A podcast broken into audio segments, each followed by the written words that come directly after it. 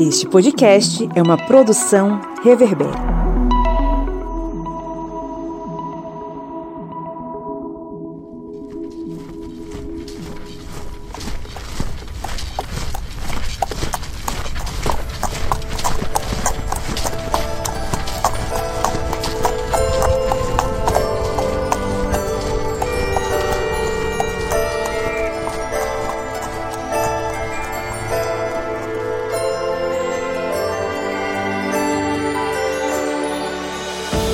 Grande peregrinação dos nobres avançava.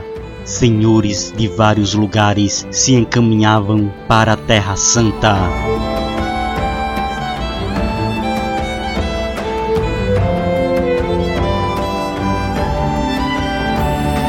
Um destes senhores que peregrinava com grande exército era Raimundo de Saint-Gilles, conde de Toulouse, e avançava para se encontrar com as hostes de outros nobres no caminho para o Santo Sepulcro.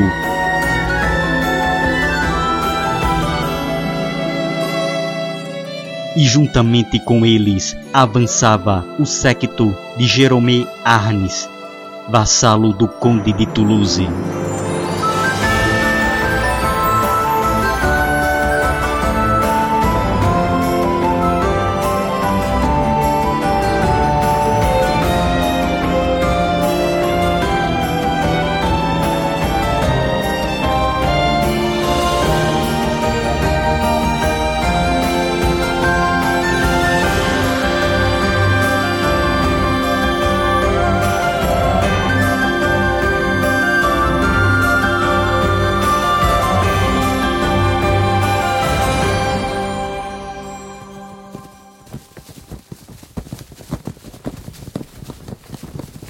Mas outro grupo de peregrinos já estava a caminho do Oriente.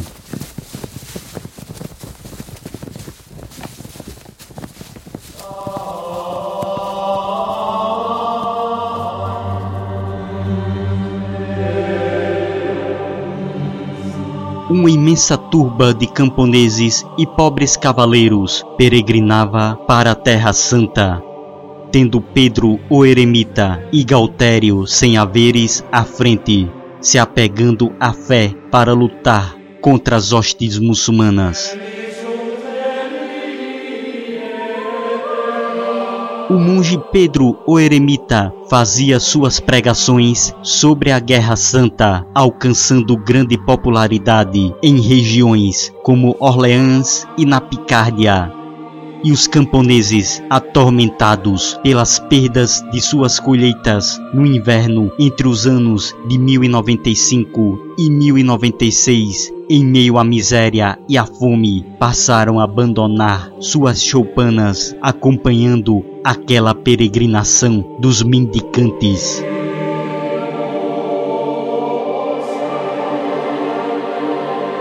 Mas o que se ouviam eram os boatos de que aquela grande horda peregrina estava provocando distúrbios em vários locais.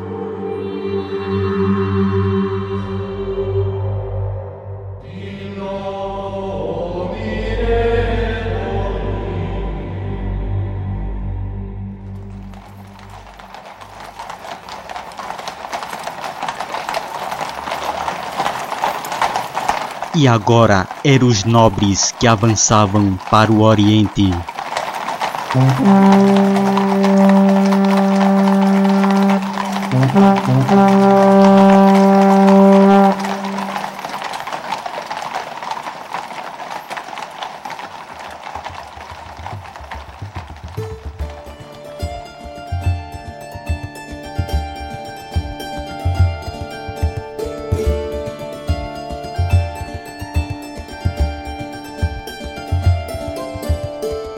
A peregrinação do Conde de Toulouse progredia lentamente.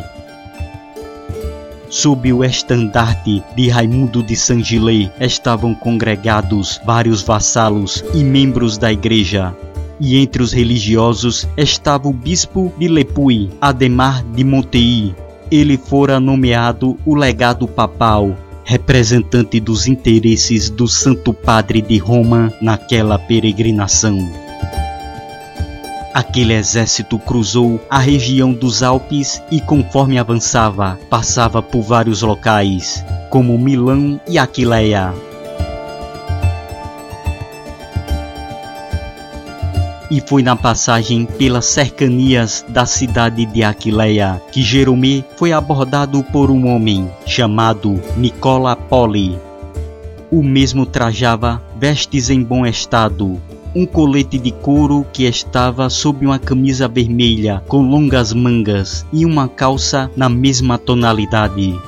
E este homem impressionou Jerome por falar sua língua tão facilmente assim como por Nicola informar que era conhecedor de muitas rotas no Oriente. Conhecimento este adquirido enquanto trabalhava para um mercador ligado ao Doge de Veneza, Vitali Faliero Dodoni. Mas agora Nicola desejava remissão dos seus pecados, como a avareza, e para isso queria seguir aquela peregrinação rumo à Terra Santa.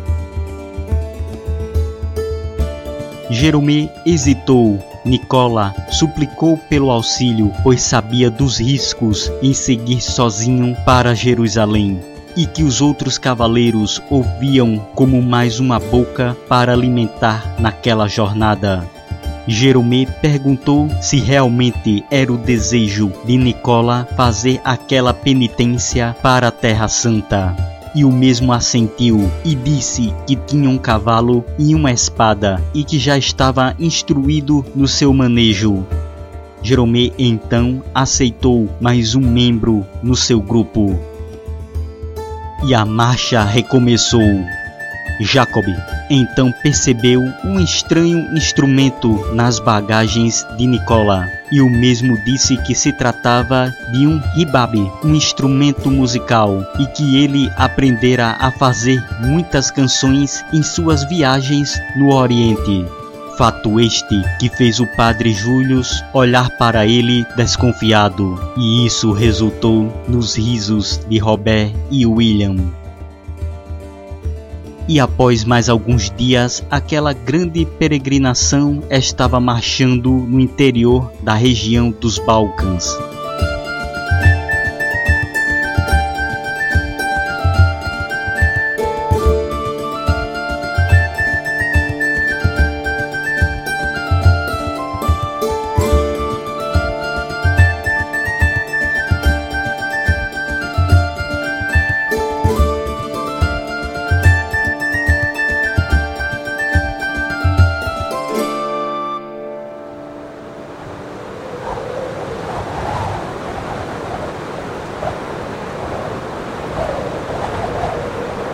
A marcha continuava muito lenta e não demorou muito para que o grande exército do Conde de Toulouse fosse assolado pelo inverno. E ainda havia um longo percurso para ser percorrido.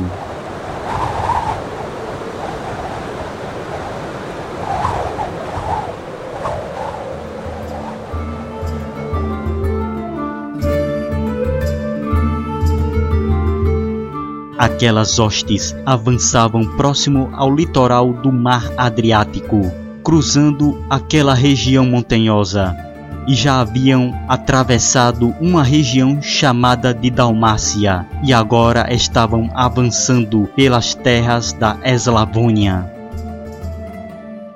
A Eslavônia era um deserto, havia uma quase inexistência de caminhos. A região em que os peregrinos percorriam era muito montanhosa. Não se viam sequer animais selvagens ou pássaros por três semanas em meio àquele inverno que castigava.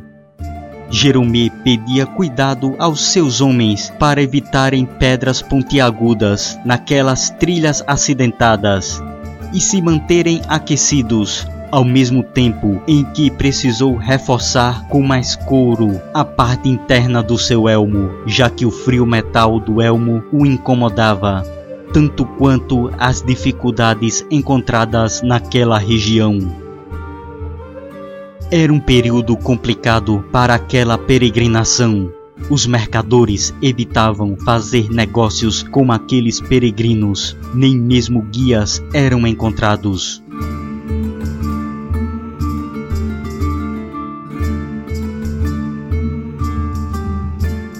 O temor e a aversão dos habitantes daquelas terras e as intempéries do inverno se somavam também aos ataques que aquela comitiva passara a sofrer.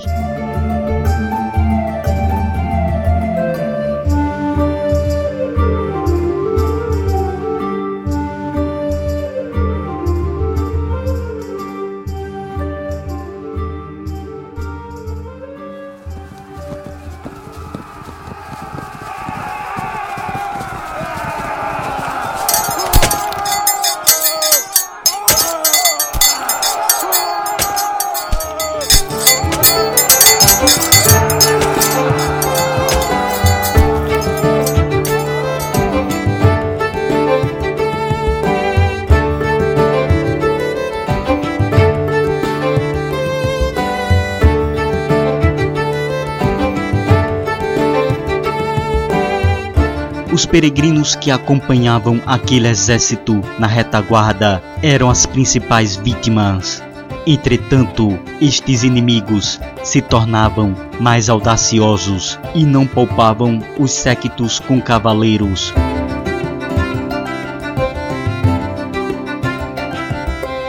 Como o do próprio conde, que sofreu um ataque, mas os inimigos foram repelidos sem provocar perdas. A mesma sorte não teve o bispo de Lepui, que chegou a ser derrubado de sua mula e lhe foram furtados vários bens. Jeromé via as colunas ficarem muito distantes umas das outras. Então, lembrando do dever de proteger os peregrinos, passou a escoltar um grupo que estava mais próximo da retaguarda. E naquela situação, Jerome ordenou que seus homens mantivessem prontos para o combate. Robert e William, que haviam apeado, mantinham seus arcos com as flechas acomodadas. Jacob também apeara e se mantinha atento a algum ataque, assim como Nicola. Já o padre Julius estava com um bastão reforçado com placas de metal nas pontas.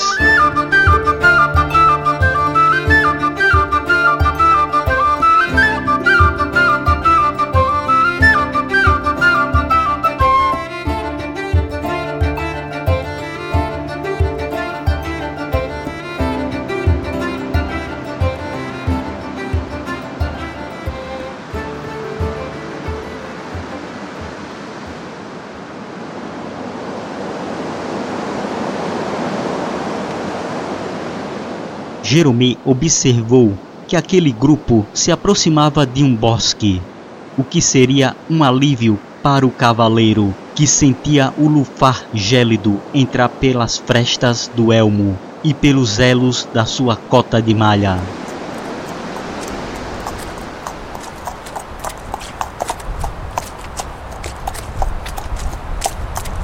O grupo entrou em uma trilha que percorria aquele bosque o uivar do vento diminuiu. Só se ouvia o tênue barulho das copas das árvores e os passos dos peregrinos naquela trilha acidentada.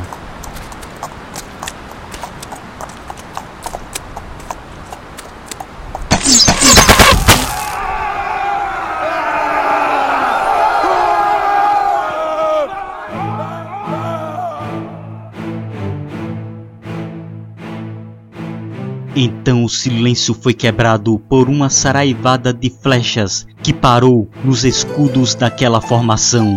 E subitamente uma horda de salteadores arremeteu contra o séquito de Jerome.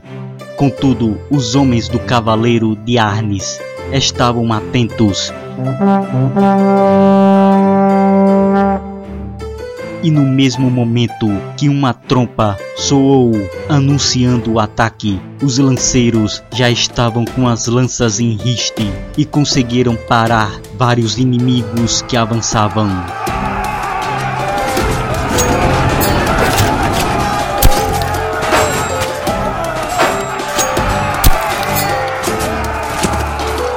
Robert e William demonstraram suas habilidades pois antes das primeiras flechas disparadas atingirem os inimigos, eles já possuíam outras flechas retesadas nos arcos para novos disparos.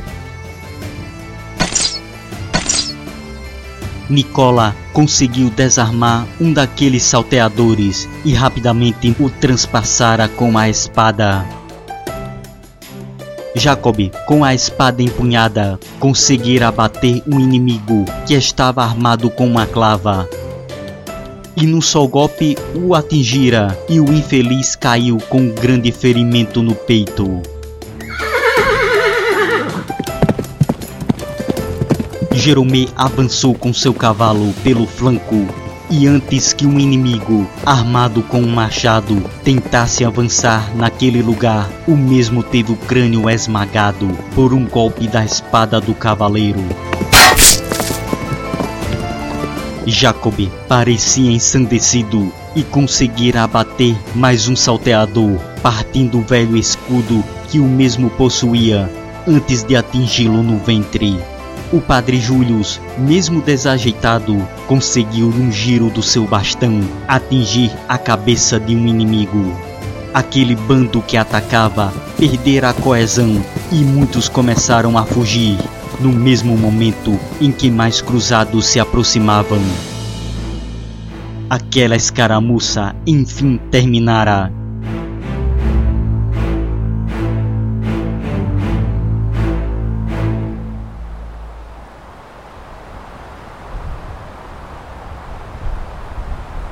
Os salteadores tinham fugido, deixando para trás 14 dos seus homens mortos.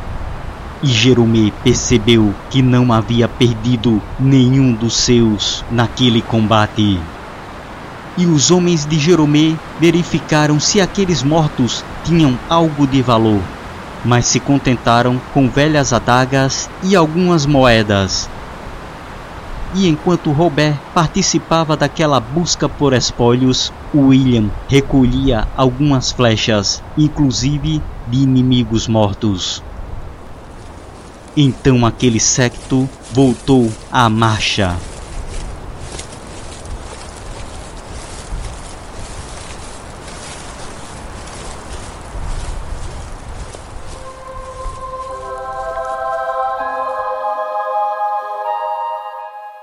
Contudo, Jerome foi convocado pelo conde de Toulouse, e o pajem que dera aquele aviso parecia apreensivo. O cavaleiro então deixara o seu grupo sob as ordens de Jacob e foi encontrar o seu senhor. Ao chegar na vanguarda, Jerome percebera que haviam outros cavaleiros já reunidos com o conde Raimundo e ao se aproximar percebera que as notícias não eram boas. As forças do conde estavam próximas de uma fortaleza chamada Bucinat, e Raimundo recebera um aviso que uma grande horda de salteadores pretendia realizar uma emboscada nos desfiladeiros de uma montanha naquela região.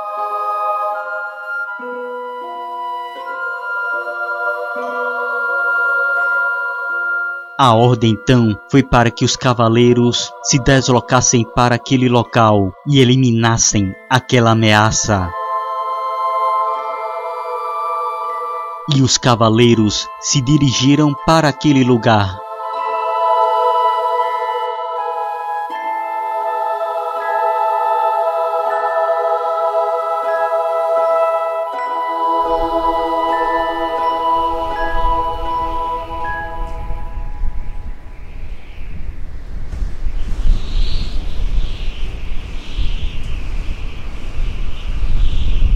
Era um local recôndito e os cavaleiros se dirigiram para aquele lugar. Os cavaleiros estavam ansiosos para realizarem a carga contra os inimigos. Jerome percebia sua transpiração. Ele segurara seu crucifixo, fazendo uma rápida oração ele fechar os olhos. Sentia o frio no interior do seu elmo e por um momento tudo se tornara silencioso.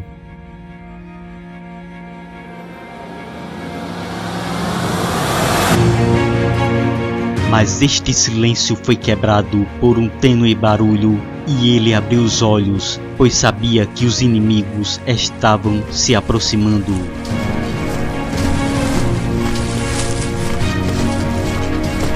E assim que os salteadores surgiram, ocorreu o ataque.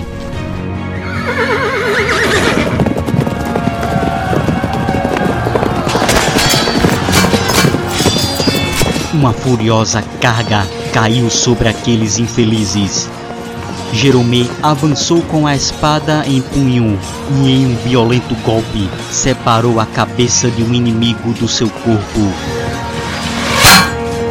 Mas o cavaleiro sentira um violento impacto no seu elmo e precisara usar sua força para se manter sobre seu cavalo. O cavaleiro não sabia o que tinha atingido, porém o mesmo continuou na escaramuça atingindo mais outros dois inimigos, numa fúria tamanha que a proteção que eles usavam não servira de nada para protegê-los dos golpes. E depois de matar vários deles e fazer o restante daquela horda fugir, os cavaleiros retornaram para o acampamento. Jerome retornou ao seu grupo e, ao retirar o elmo, percebera uma profunda ranhura na lateral. E Robert afirmou para seu senhor que aquele dano se tratava de uma flechada. Jerome calmamente recolocou o elmo e ordenou que os homens se preparassem para recomeçar a marcha, acompanhando o restante do exército. Ele aparentava tranquilidade, mas ele temeu uma única flecha poderia tê-lo matado. E a lembrança dos seus filhos e de sua amada Juliet vieram à mente, mas que foram lembranças abrandadas pelas dificuldades daquela marcha.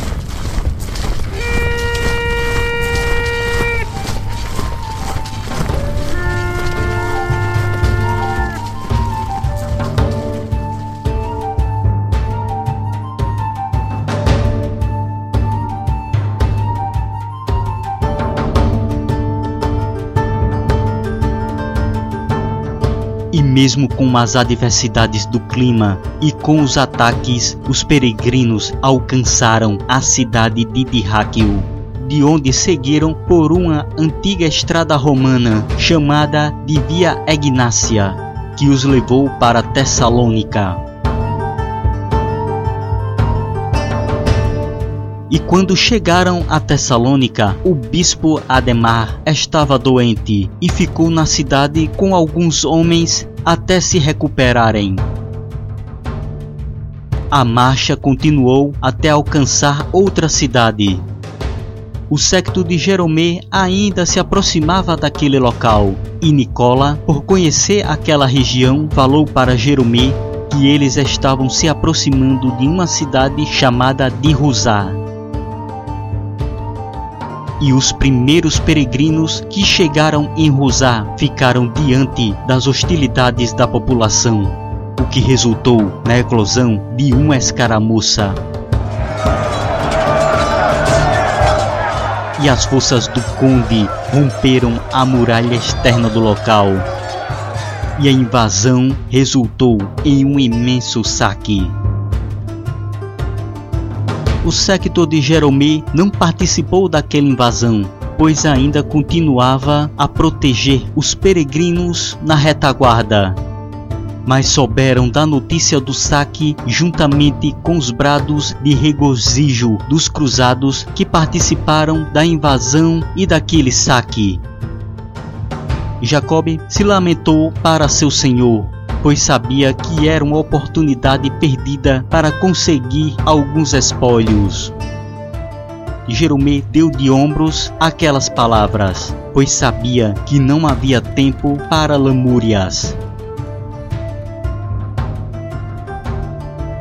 A marcha recomeçou e as hostes pararam próximo a uma pequena vila que parecia abandonada e tinha uma pequena igreja onde Jeromê entrou para fazer suas orações, deixando seu elmo com Robert, que continuava impressionado e agora acreditando que o seu senhor fora abençoado com um milagre, por seu elmo ter suportado aquela flechada.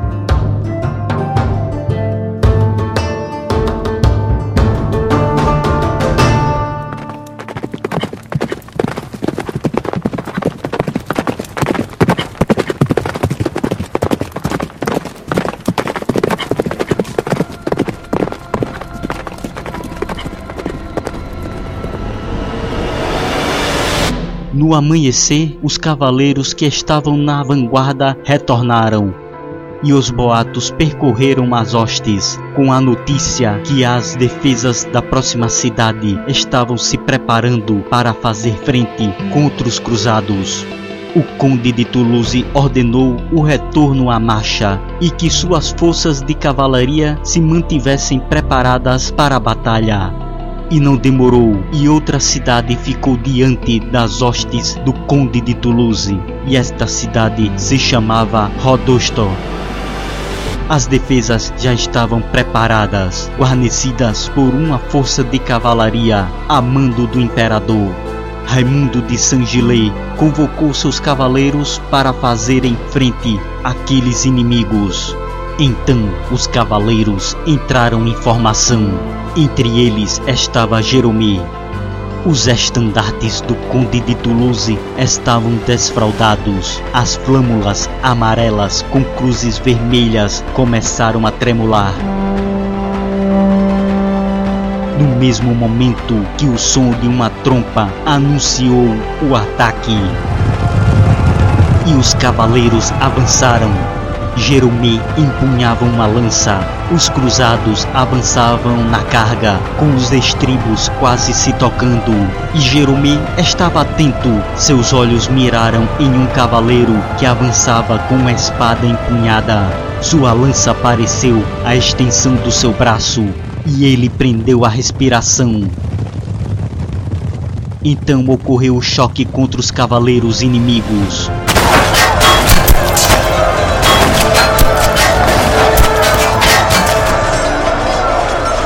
Um terrível alarido de lanças se partindo e espadas se chocando contra escudos.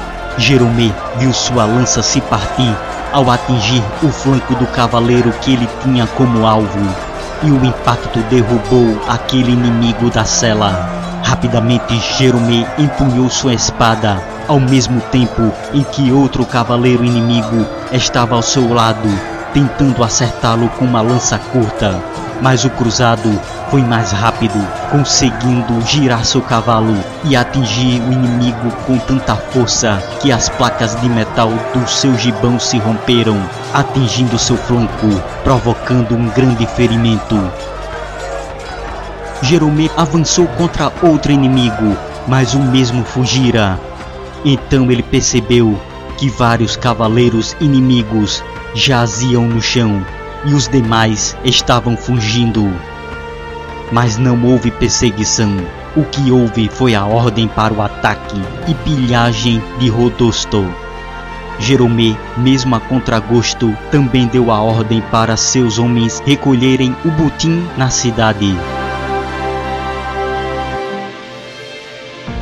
E as forças cruzadas conseguiram realizar uma considerável pilhagem e depois desse ataque restava continuar com a marcha.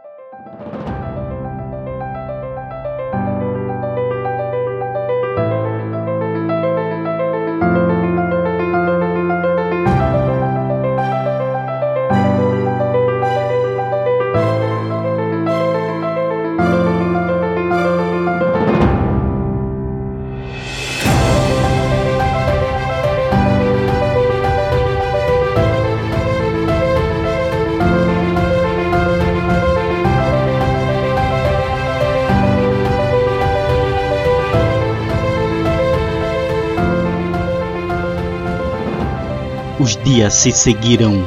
O grande exército progredia lentamente. Mas enfim, as hostes do Conde de Toulouse chegaram à capital daquele império. Constantinopla.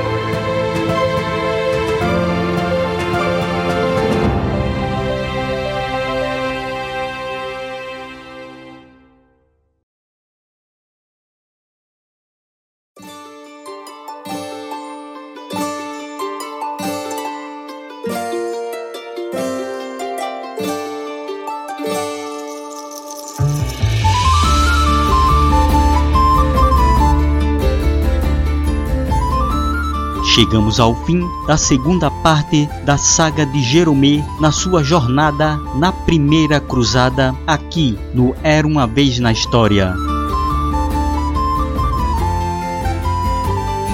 Se você curtiu este podcast, compartilhe com seus amigos e seja um apoiador. Acesse apoia.se barra historiante.